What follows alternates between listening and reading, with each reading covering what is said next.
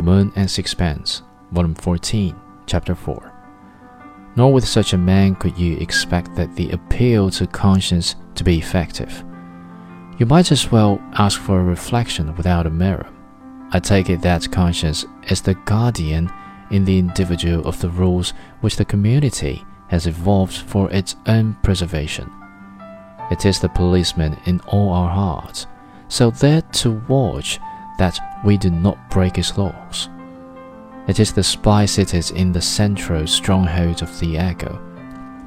Man's desire for the approval of his fellows is so strong, his dread of their censure so violent, that he himself has brought his enemy within his gates, and it keeps watch over him, vigilant always in the interests of his master to crush any half-formed desire to break away from the herd.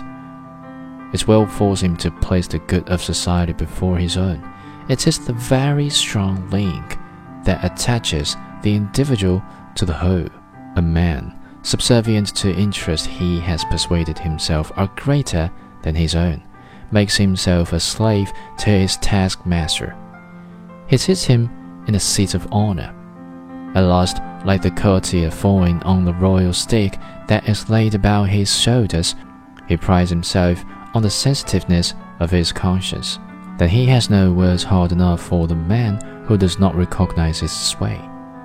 For a member of society now, he realizes accurately enough that against him he is powerless.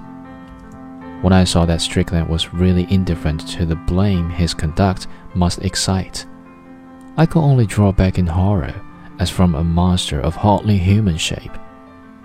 The last words he said to me when I bade him good night were, Tell Amy it's not good coming after me.